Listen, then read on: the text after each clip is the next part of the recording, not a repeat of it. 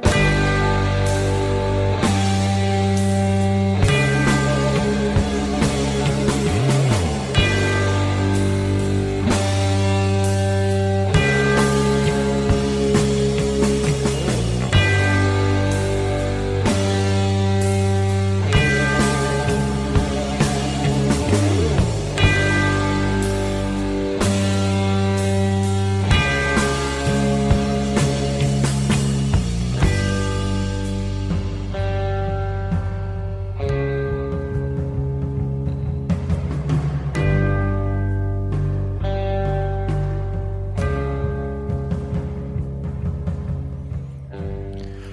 Salut tout le monde, bienvenue dans le chapitre 52 déjà du podcast.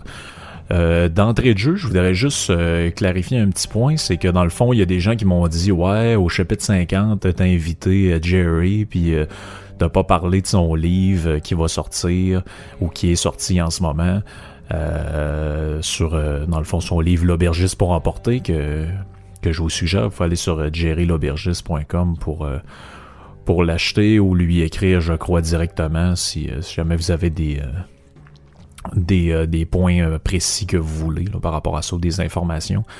mais dans le fond, la raison est simple, c'est que au moment où j'ai enregistré, parce que des fois, les, vous autres, vous vous en rendez pas compte, c'est le, côté le fun d'un podcast par rapport à la radio, mettons, c'est que j'enregistre des affaires des fois bien à l'avance, puis je les sors quand ça me tente de les sortir, quand le, des fois le contexte des fois j'ai une inspiration pour une affaire, puis le, le, le dans la semaine il arrive autre chose, je me dis ouais, je, devrais plus parler de ça, sais, me semble ça fit plus avec le avec l'air du temps en ce moment où c'est plus thématique là, par rapport à un événement historique qui est arrivé ou euh, par rapport à quelque chose de bien précis. Donc, en fait, c'est ça, la raison est simple, c'est que au moment où on a enregistré ça ensemble, c'était juste avant Noël. Donc, dans sa tête, ça devait être d'actualité, mais dans la mienne, ça l'était pas euh, encore. Puis, euh, donc, parce que j'étais pas au courant du tout de, de, ce projet-là, je l'ai appris, euh, je crois, entre Noël et le jour de l'an. J'ai appris que qu'il y avait dans l'idée de faire ça et qui était... En fait, je pensais pas que c'était avancé à ce point-là. Donc bravo à lui d'avoir euh, d'avoir réussi à faire ça, c'est c'est quand même un exploit. Surtout quand c'est je sais pas s'il y en a d'entre vous qui écoutent qui ont déjà écrit. Je sais que il y en a euh, qui m'ont déjà dit qu'ils faisaient des euh, qui avaient fait des des maîtrises ou des doctorats ou quelque chose comme ça. C'est très difficile d'écrire, beaucoup plus que ça ne l'air. Puis ben c'est ça parce que vous veux pas en plus les Québécois on a un français parlé qui est très c'est du slang qu'on fait là, je veux dire c'est on, euh, on s'exprime avec euh, on s'exprime avec un côté un peu euh, un peu bric-à-brac. Puis ça ben ça fait que quand on transpose ça à l'écrit c'est pas toujours c'est pas toujours élégant. Donc il y a, y, a, y, a, y a, un travail de il y a un travail de mise au point puis un travail de, justement de redéfinir le, langage pour qu'il soit plus français écrit mais tout en gardant un côté justement que on sait que c'est nous qui l'a écrit puis c'est pas un, un robot donc ça c'est ça peut être quand même un défi euh, un défi supplémentaire. Quelques petites affaires musicales euh, juste avant de de, de, de, passer un peu à, d'autres sujets, c'est que euh, puis j'ai laissé passer une couple de semaines parce que ça a pas donné que j'y revienne, mais euh, on a eu toute la saga entourant l'état de santé de de, de d'Ozzy Osbourne dont je parle euh, souvent dans le podcast. Dans le fond, c'est ça. la, nouvelle était comme sortie, comme de quoi que le bonhomme aurait le Parkinson, puis euh, à 71 ans, donc ça, ça, ça a compliqué sa réhabilitation suite à son accident que je compté qui a déboulé dans les escaliers euh, en pleine nuit, puis s'est reblessé à quelque chose qu'il avait eu dans un accident de de quatre roues euh, au début des années 2000. Mais j'ai euh, honnêtement, j'ai essayé de fouiller, puis j'ai pas trop compris en quoi cette affaire-là était une nouvelle, parce que moi, je sais depuis au moins dix ans que ce gars-là a un problème parkinsonien. À l'époque, il appelait pas ça le Parkinson, mais il y a, il y a un il y a une maladie euh, qui serait d'ailleurs génétique de ce que j'ai compris.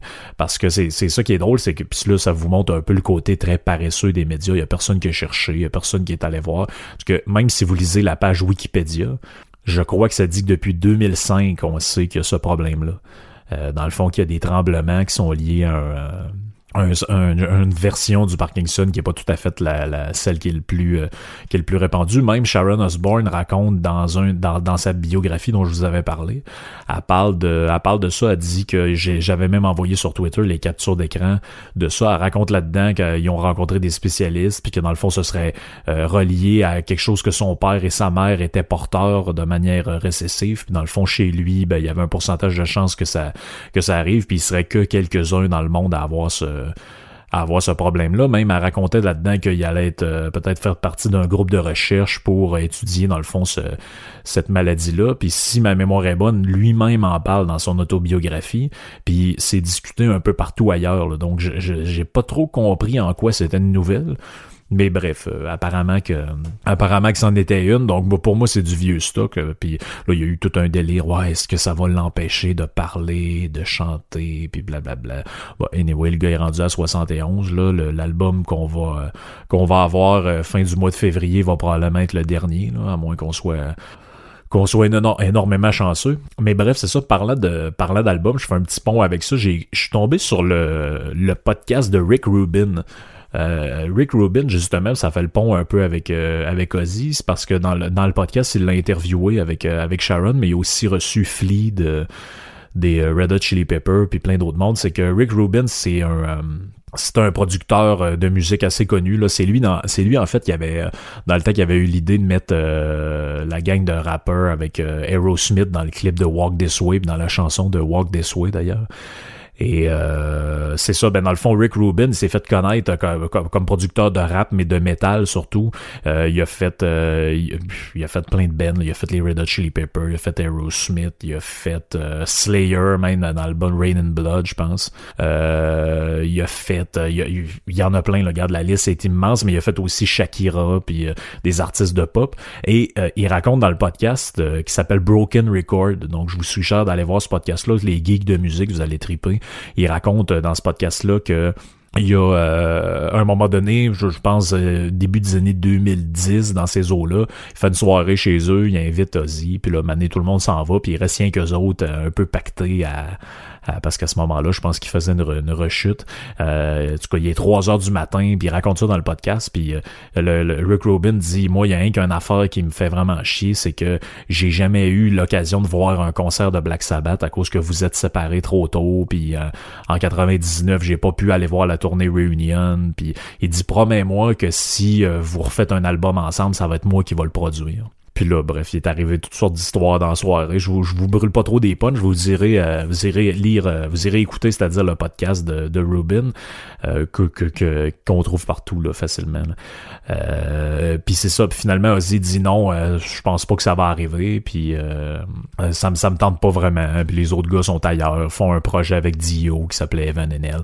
Mais là, le, le, hasard fait que Dio décède en 2011, si ma mémoire est bonne, fin 2010-2011 ou, 2012, je, j'oublie les dates.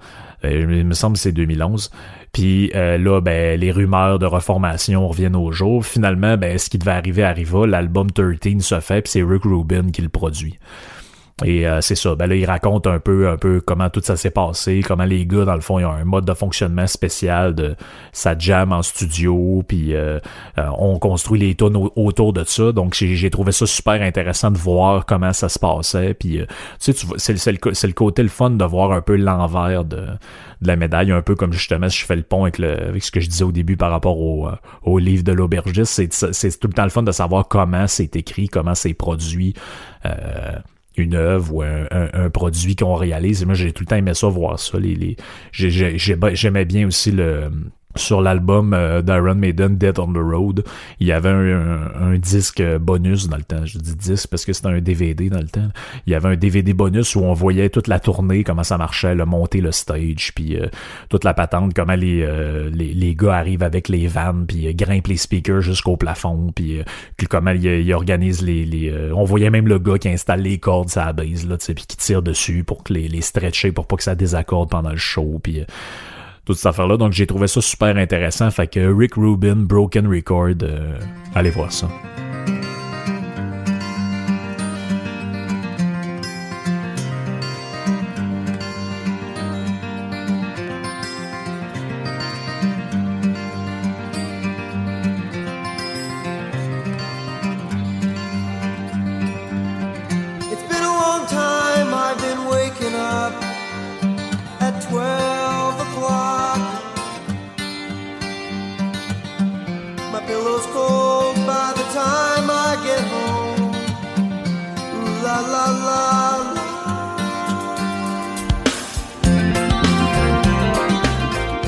M'amène à mon deuxième point, c'est euh, j'ai été avec euh, d'ailleurs avec ma blonde et euh, Mr. White, qui est, qui est l'éminence grise derrière tous les podcasts et euh, c'est un peu le, le André Ducharme de Radio Pirate. Je suis pas sûr qu'il va être content que je dise ça, mais c'est un peu ça. C'est dans le fond, c'est grâce à lui que le, que le podcast existe, que celui de Denis Labelle, que je vous suggère toujours d'aller voir, euh, existe, qui s'appelle Business 101 et que l'aubergiste euh, On est allés les trois ensemble à l'événement Bulle et Whisky qui avait lieu au Concorde. L'année passée, c'était au Wilton à Québec, et là, c'était au Concorde de, dans le fond, 300 euh, pieds plus loin.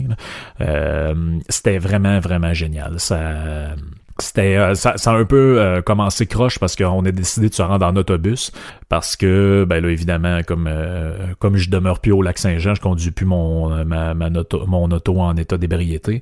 Donc j'ai décidé on a dit bon on va prendre le bus pour se rendre jusque là-bas à partir de chez ma blonde. Donc prenons le bus. Et là c'est que le système est tout croche là, t'arrives à l'arrêt de t'arrives au parc au bus pour laisser ton char, tu dis ah, je vais prendre le bus à partir d'ici. Le parc au bus est même pas à côté du terminus, il est rempli de neige, il est pas déneigé.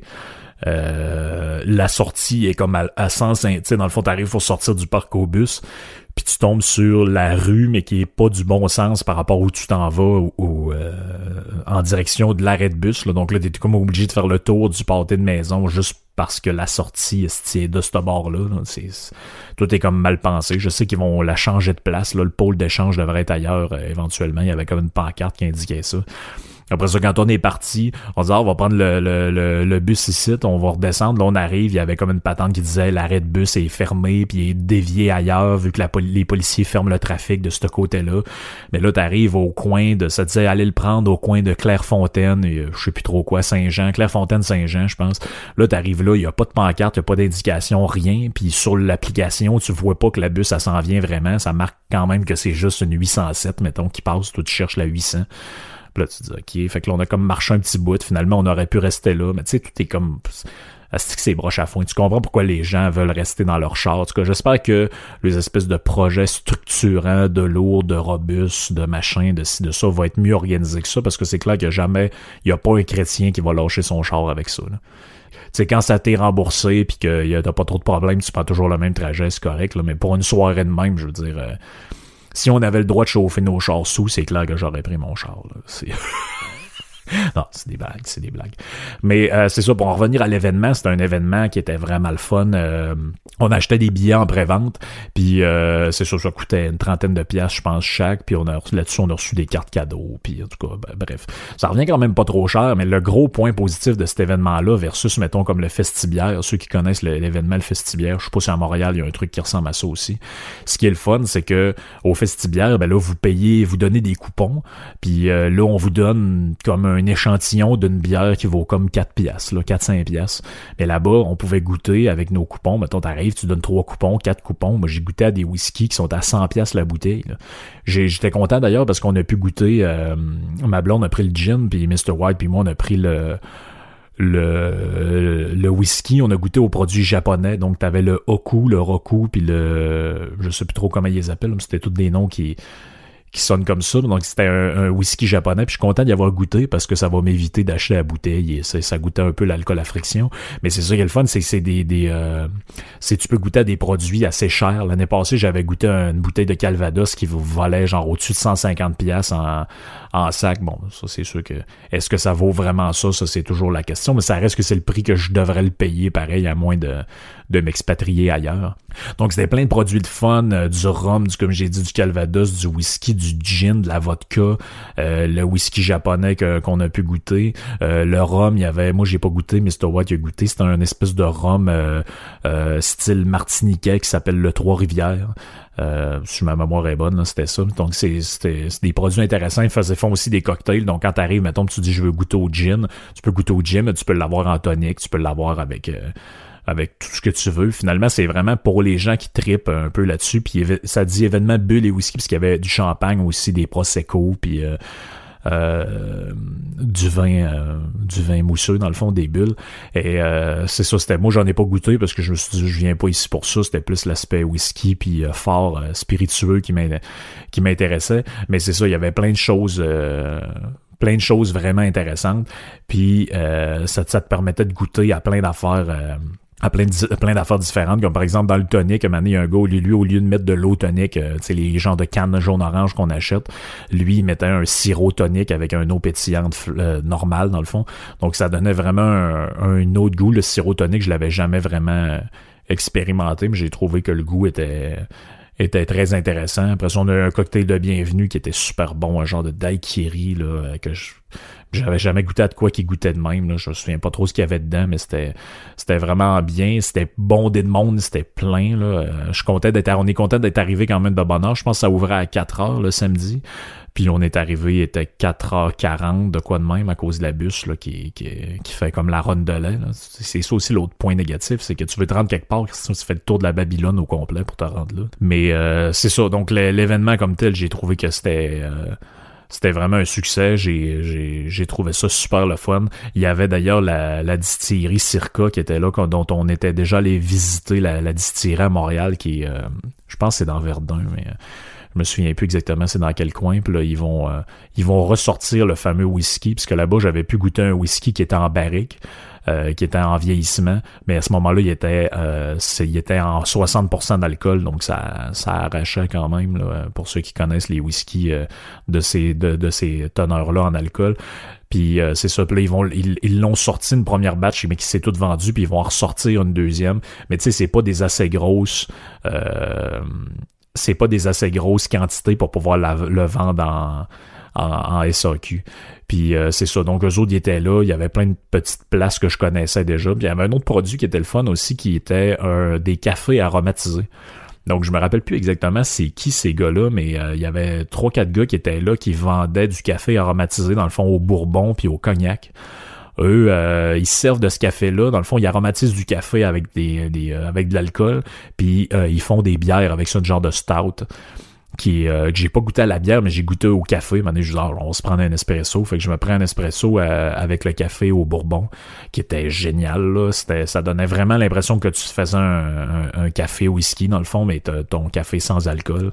Fait que si jamais ça vous intéresse de sentir la robine quand vous allez travailler vous pouvez vous faire du café de main vous allez juste sentir mais vous serez pas euh, en état d'ébriété. Ça va être parfait donc c'est ça, j'ai euh, j'ai trouvé ça super le fun. Puis euh, euh, pour pour les, les, les, fans de whisky, c'est un événement que je suggère. Là. Je sais qu'à notre chum Plaf, c'est un c'est un gars qui tripe sur qui tripe sur le, le, whisky. Donc je pense que Batman aussi aime ça. En tout cas, les, la gang des de, de, des personnages de l'UPTQ sont sont euh, sont assez d'inspiritueux puis tout. Donc ça peut être un événement qui est, qui est le fun. Moi l'année prochaine on je suis pas mal sûr que moi ma blonde on veut y retourner. Je sais que Mr White a été euh, charmé par euh, par l'événement. Donc c'est vraiment un succès puis tu sais on, on chiale sur bien des affaires mais je, je lui fais un thumbs up parce que ce, cet événement là c'était vraiment c'était vraiment nice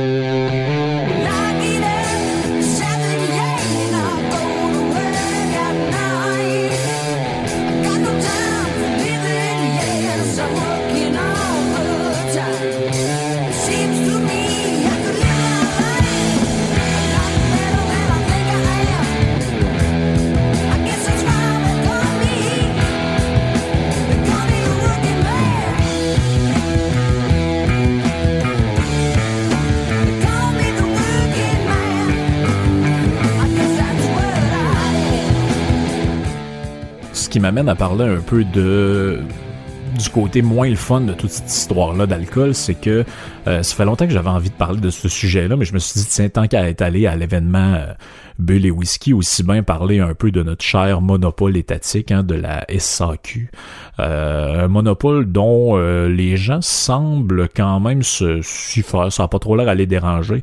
D'après moi, essentiellement parce qu'ils savent pas qu'ailleurs ça marche pas comme, que, comme ça, mais c'est très drôle parce que là, ils vont en Espagne ou en France ou en Italie, ils sont comme Ah, c'est drôle, hein, j'ai pu acheter une bouteille de vin à 2 euros, tu sais, c'est non même pas cher ici, pourquoi c'est cher de même chez nous? Ah oui, mais pourquoi? C'est faut que tu ailles au bout de ta réflexion, là, parce que c'est un monopole étatique qu'il nous faut. Qu'est-ce que tu veux que je te dise?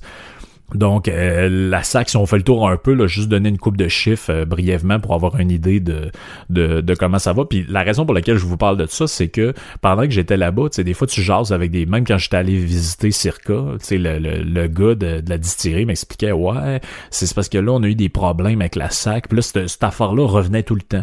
Ah oui, mais ça, on pourra pas l'avoir en sac parce qu'on en fait pas ça. Ah là, ouais, la SAC veut pas telle affaire. Ah ouais, mais là, la SAC, dans le fond, il, si on lui donne ça, faut qu'on en fasse tant sinon ils en veulent pas. Puis là, c'est tout le temps, ça a l'air d'être le chiard perpétuel.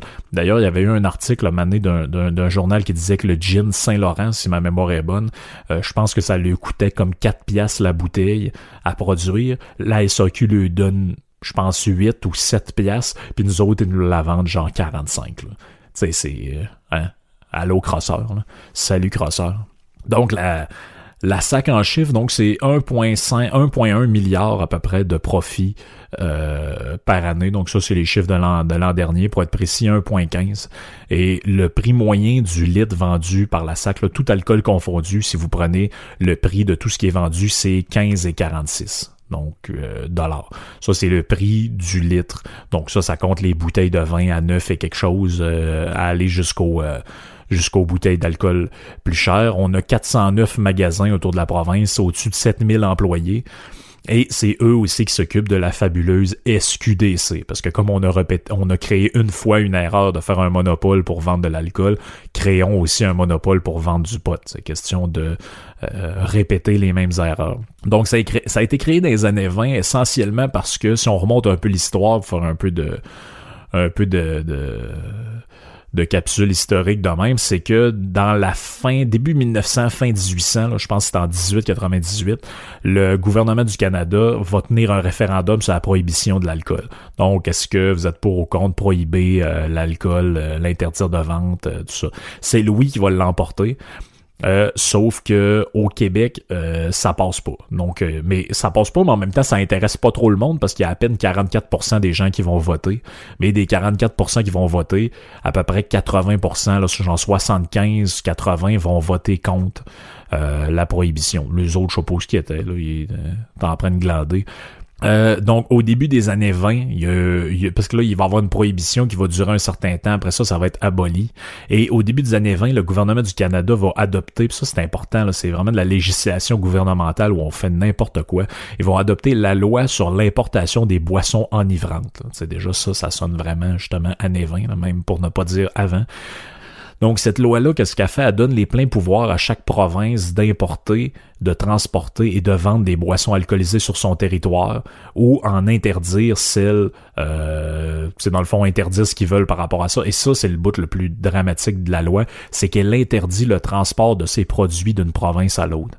ça, ça s'est rendu en Cour suprême hein, il y a quelques années. Il y a un gars qui disait, ben là, on est au Canada, je suis dans mon pays, je devrais pouvoir aller où ce que je veux. Je suis censé pouvoir aller au Nouveau-Brunswick, acheter une bouteille de l'alcool, puis l'amener au Québec. C'est, ridicule. Ou aller chercher du vin en Ontario, parce que vous, les Québécois, vous n'avez pas le droit d'acheter à la LCBO, qui est l'agent de SAQ euh, de l'Ontario. C'est illégal. Vous pouvez, aller sur le site web, vous pouvez, euh, vous pouvez checker, mais vous n'avez pas le droit d'acheter dessus et vous faire envoyer ça au Québec. Monopole exclusif de la SAQ, ce qui est totalement stupide quand vous êtes à l'intérieur d'un même pays. C'est un pays ou c'est pas un pays?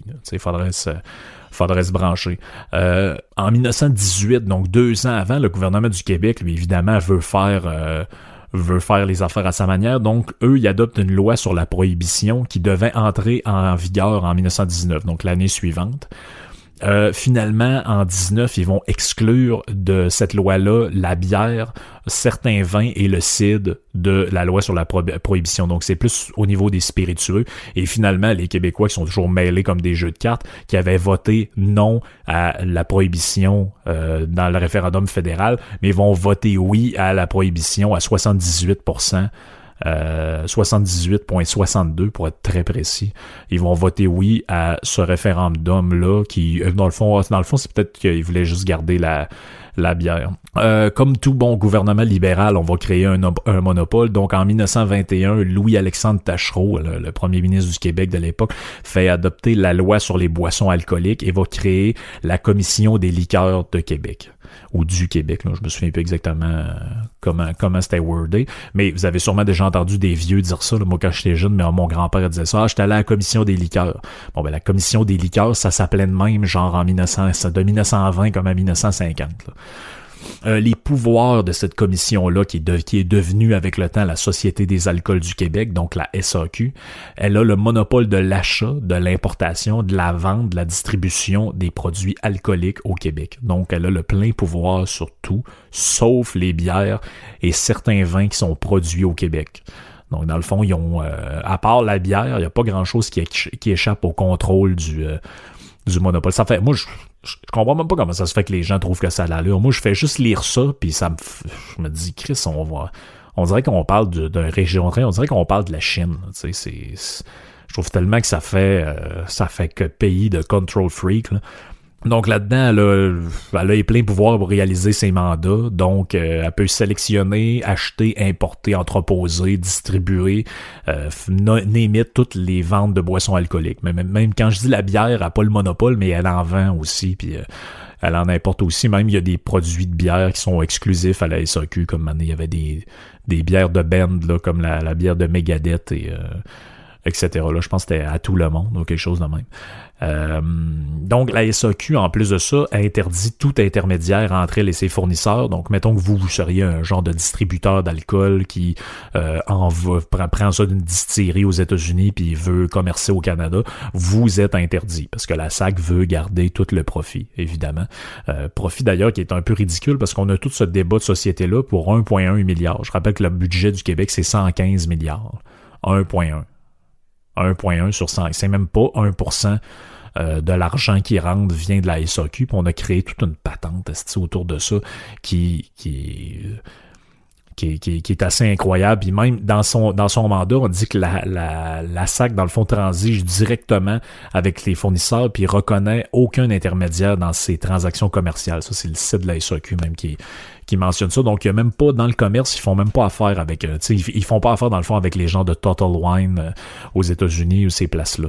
Euh, la SOQ aussi est derrière les, les, les, associations que j'appelle les associations du bien, là, ceux qui sont là pour vous protéger, les gens d'éducalcool de ce monde. Donc, ça, ça, ça a été créé en 2003. je pense du calcul. ça, c'était pour le, le, le l'espèce de promotion de euh, avec modération puis toutes ces patentes là. Euh, euh, ça c'est très drôle parce que y a, y a, en, 2003 il y a une étude qui a été faite sur les pratiques commerciales de la SAC puis qui questionnait qui questionnait un peu ce qu'il faisait dans le fond. Il disait ben là les prix sont toujours trop hauts, il y a aucune volonté de plaire aux consommateurs. À l'époque il n'y a pas de carte inspire pour il n'y a pas rien de toutes ces patentes-là. Puis, euh, Monsieur Sassy, hein, qui est le, le, charmant euh, le charmant représentant de, d'Éducalcool, ce bonhomme insupportable, là, lui, il va, il va aller défendre le monopole de la SAC euh, dans un article, je pense, qui a été publié dans le journal Métro. Euh. Puis là, je cite l'article, il va dire La réduction de l'accessibilité à l'alcool constitue toujours l'une des pierres angulaires de toute politique destinée à réduire les problèmes de santé, de bien-être et de sécurité associée à l'alcool. Il importe de se demander ce qu'il advient de la responsabilité sociale de l'État à l'endroit de la consommation d'alcool au Québec. Donc, autrement dit, pour ce monsieur-là, euh, l'alcool, euh, je veux dire, le gouvernement, dans le fond, sont là pour nous protéger d'être des ivrognes.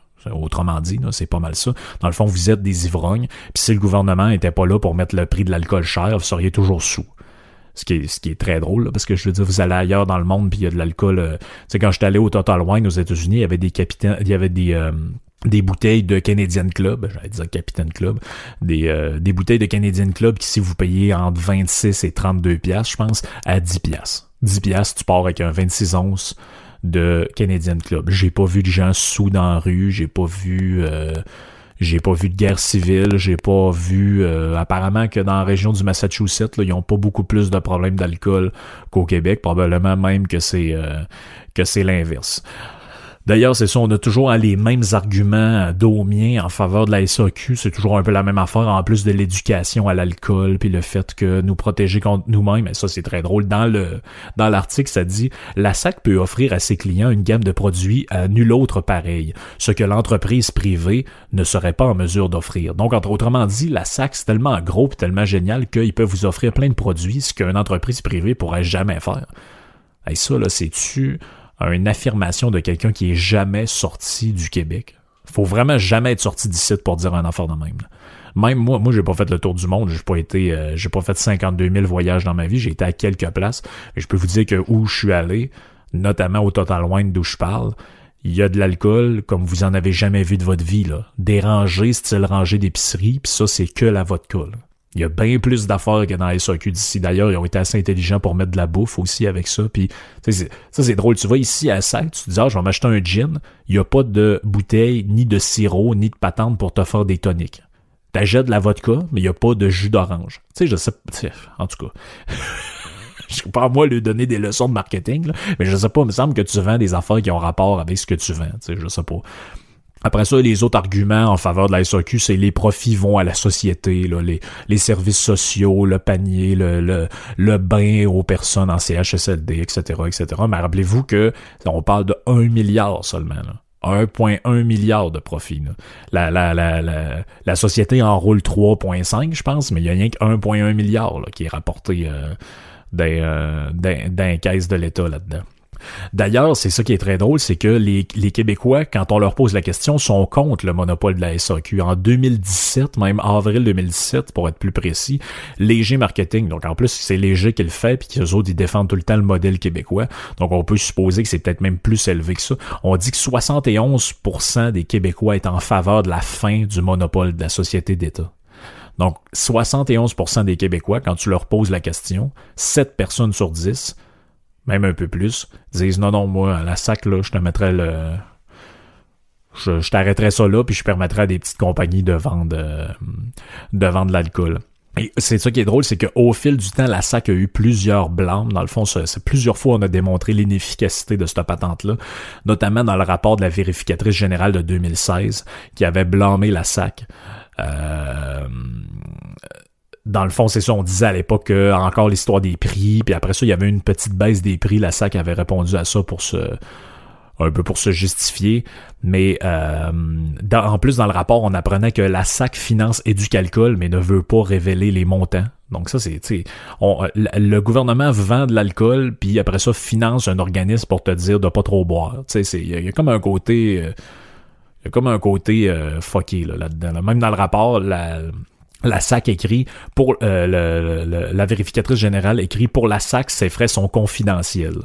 Mais qu'est-ce qu'il y a de confidentiel là-dedans? En tout cas, ça c'est euh, c'est euh, une autre affaire, mais tu sais, c'est quoi la crédibilité d'un organisme financé par un vendeur d'alcool? Tu sais, imaginez, c'est comme si vous aviez quelqu'un qui faisait de la prévention pour le cancer du poumon, mais dans le fond, il est financé par une compagnie de tabac. Qu'est-ce que vous diriez? vous diriez, ouais, c'est un peu euh, c'est un peu bizarre. Ben, c'est l'argument euh, euh, gauchiste que j'entends moi depuis que je suis au monde, moi, mais là, il y a une étude sur un pipeline, mais ça doit être financé par une compagnie de pétrole, là, puis ça doit être financé par une pétrolière quelque part. Ben oui, ben oui, ben oui. D'ailleurs, il n'y a jamais, y a jamais de preuves là-dessus, mais ça, c'est totalement normal. Et du calcul, euh, fait de la pub pour pas boire, mais financé par des gens qui vont te vendre ce que tu es censé pas boire. Il y a un côté. Euh, il y a un côté bizarre là-dedans. Puis en plus, la trésorière d'Éducalcool, je sais pas si c'est encore vrai, mais dans le rapport, on disait à ce moment-là que la trésorière d'Éducalcool, c'est la vice-présidente des coms de la SAQ. Et euh, le conseil d'administration là-dedans, c'est essentiellement des dirigeants de la SAQ ou d'organismes qui sont en, sont en relation avec elle. Donc c'est c'est n'importe quoi là-dedans. Puis je, je, reviens un peu au texte de Sassi qui s'appelait la SAQ et la recherche du plus bas prix possible. Donc lui il disait euh, c'est pas le rôle de la SAQ d'avoir des bas prix, tu sais. Euh, il dit clairement là-dedans, hein, là j'ouvre les guillemets, je cite ce qu'il dit dans l'article, l'établissement de prix qui ne soit pas trop bas pour éviter les problèmes de consommation excessive n'est pas un mandat de la SAQ. Il ajoute là, là-dedans, la SAC a d'abord le mandat de nous protéger.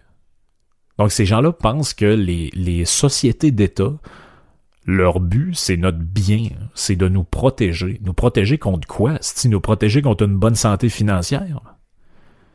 Ah oui, moi, là, si demain matin, il y a des bouteilles de vin à 4 piastres à SAQ, je vais boire tout le temps, sans arrêt, jusqu'à temps de me vomir dessus. Voyons, êtes-vous malade, C'est quoi ce raisonnement-là? Pour, en savoir plus toutes ces affaires-là reliées euh, aux chicanes que ces gens-là ont, je vous suggère vraiment d'aller sur le site web de Vin Québec. Il y a un gars qui s'appelle, je pense, c'est Marc-André Gagnon, si ma mémoire est bonne, ou en tout cas, disons, euh, appelons-le Gagnon.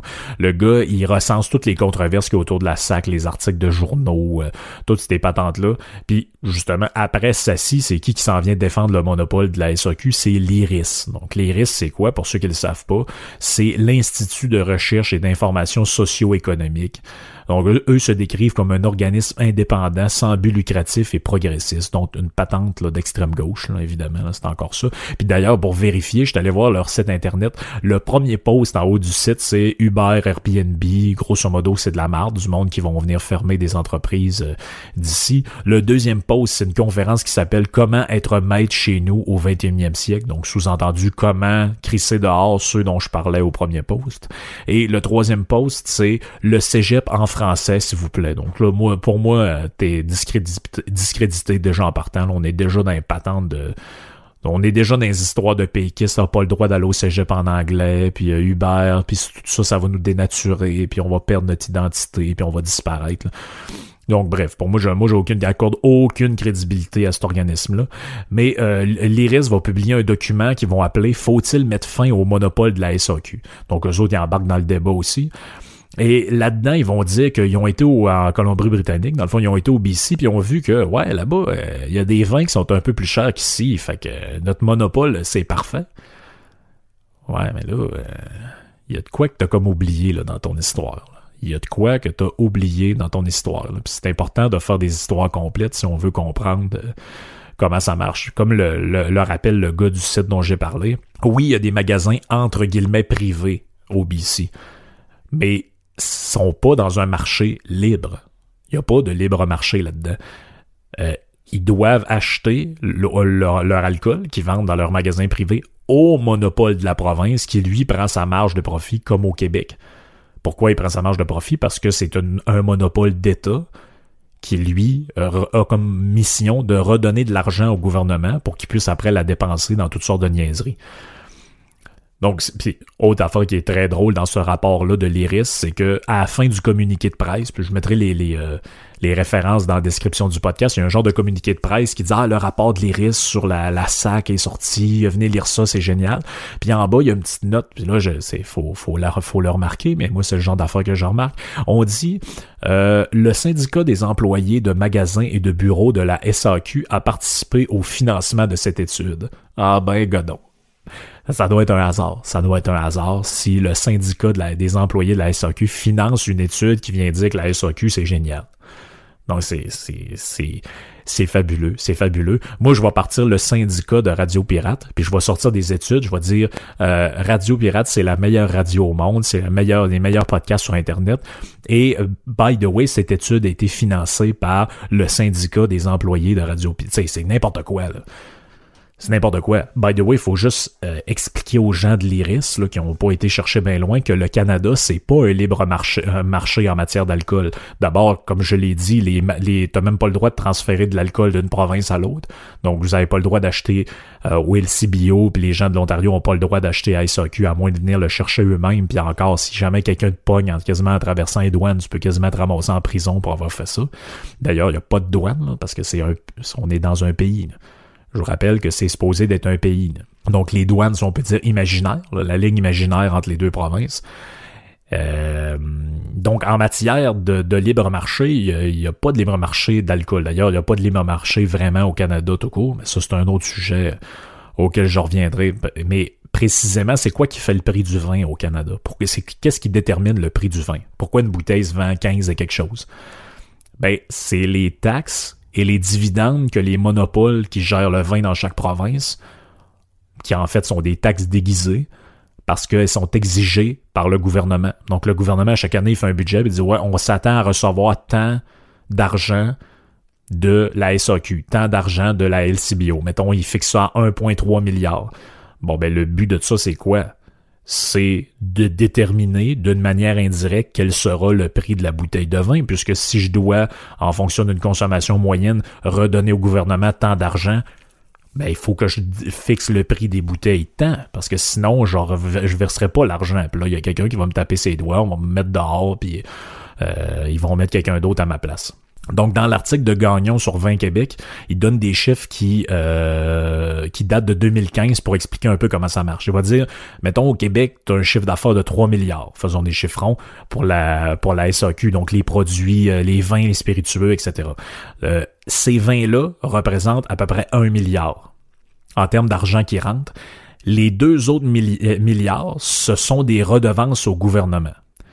Donc, comment ça, comment ça se déclare, ça? C'est que tu un milliard, comme je l'ai dit, qui est en redevance directe, que ça, le gouvernement le budget puis l'attend.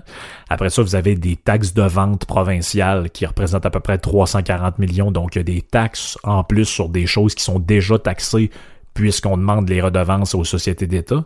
Et vous avez des taxes spécifiques, ça, je sais pas exactement ce que c'est, qui sont à peu près 250 millions. Vous avez aussi des droits d'assises et de douane qui sont de 227 millions. Donc ça, c'est ce qu'on charge sur des produits importés qu'on redonne au gouvernement. Et vous avez des taxes sur des produits et services là-dedans qui sont de l'ordre de 170 millions. Puis il y, en a là-dedans qui vont au fédéral. Donc il y a peut-être, je pense, un 500 millions qui vont au fédéral. Donc en tout et partout, vous avez à peu près 1,5 milliard de cash qui s'en va entre 1.1 et 1.5, ça varie d'une année à l'autre, comme je l'ai dit, qui rentre dans les coffres du gouvernement, et ça, c'est directement prélevé sur le prix de votre bouteille de vin. Donc, c'est pour ça que c'est plus cher qu'ailleurs.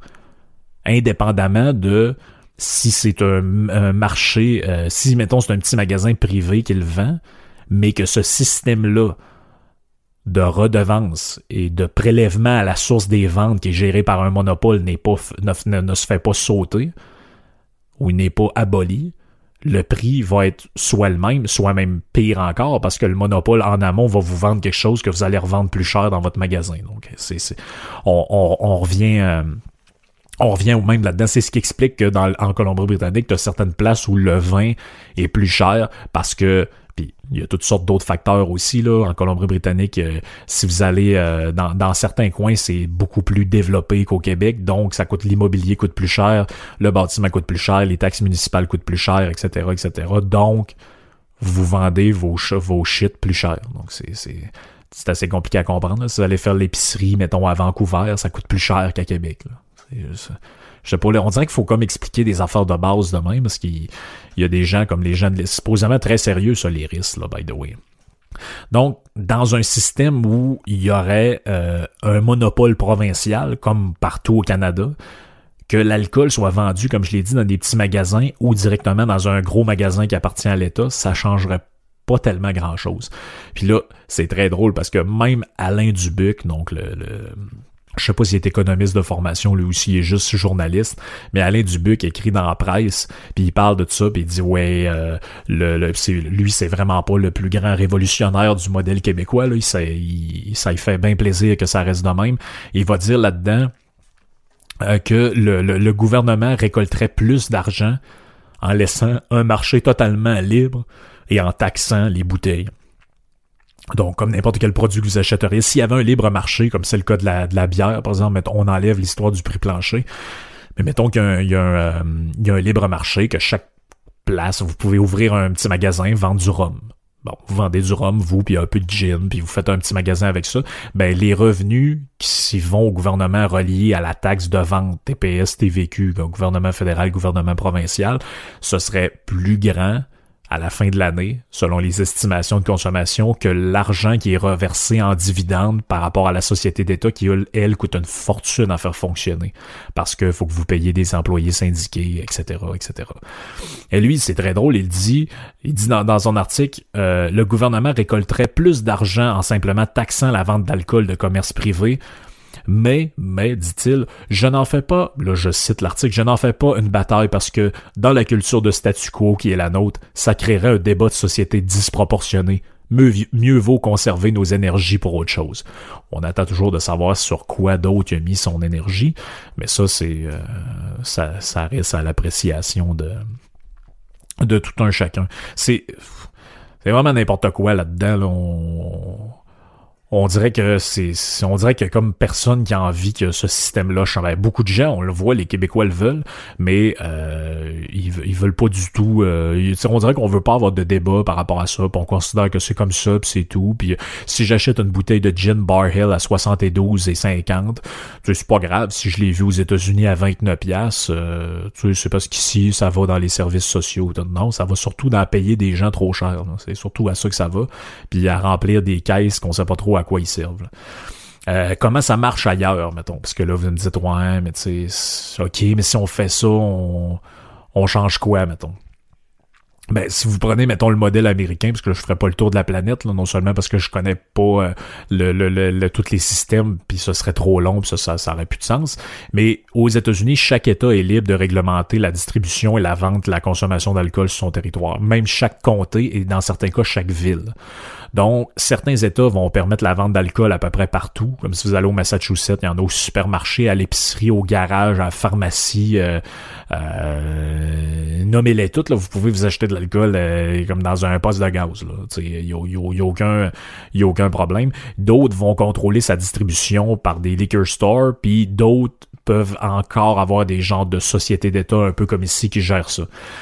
Vous avez aussi là-bas un affaire qui est moins plaisant qui s'appelle les dry county. Donc ça, vous avez surtout ça en Alabama puis dans certains coins un peu reculés des États-Unis où il y a presque pas de vente d'alcool. Ça reste très réglementé. Euh, euh, mais en même temps, c'est la démocratie américaine qui est de même. Donc chaque comté, même chaque ville dans certains États peuvent réglementer l'alcool et faire ce qu'ils veulent.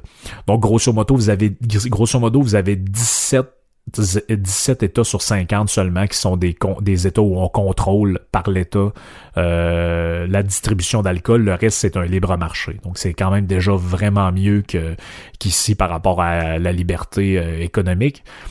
C'est très drôle, je, le mettrai dans la description du, podcast. Vous avez un texte d'un journal français qui, se pose la question pourquoi le vin, ça coûte si cher que ça aux États-Unis? Ils comprennent pas. Ils disent ah, chez nous, à 4 euros, t'as une bonne bouteille. Là-bas, tu vas là, puis euh, euh, ça te coûte 12 euh, piastres américains avoir une bouteille qui a du bon sens. Ouais, c'est parce que vous êtes jamais venu au Québec, les amis. Vous êtes jamais venu au Québec. Euh, ça, ça c'est par rapport au dernier point des euh, des, euh, des dry euh, des dry counties, j'ai déjà entendu rire des, des, des, Québécois sur la prohibition aux États-Unis. Sauf que faut que vous sachiez que ça existait ici aussi et même ça pas grand monde qui le sait, mais c'est quand même une information qui est, qui est de notoriété publique. Des villes comme Verdun à Montréal, ça fait même pas dix ans que vous avez le droit de vendre de l'alcool ou d'opérer un bar. Donc ça, c'est sur le site de la ville de Montréal. Voici ce qu'on dit. On dit depuis décembre 2014, un nouveau règlement relatif aux usages conditionnel permet d'exploiter un établissement avec service de boissons alcoolisées dans certaines zones ciblées de l'arrondissement. Les secteurs ciblés se caractérisent par la présence d'une intensité commerciale, etc., etc. Donc, à Verdun, vous avez le droit d'avoir un bar seulement sur la promenade Wellington, la place du commerce à l'île des Sœurs et le chemin de la pointe nord à l'île des Sœurs. Donc, partout ailleurs, il n'y a pas il a pas de il n'y a pas de dispensaire de bière, il n'y a pas de bar, il n'y a pas de ci, il n'y a pas de ça. Et on dit à la fin, afin d'assurer la, meilleure cohabitation possible entre les établissements et les résidents, l'arrondissement est également doté d'un encadrement rigoureux. Bon, ça, ça veut dire que pour votre bien, on va contrôler votre vie. C'est ça que ça veut dire. Et eux, ils étaient soumis à ce qu'on a eu ici au, euh, au Québec. On appelait ça la loi sur la tempérance ou la loi de tempérance.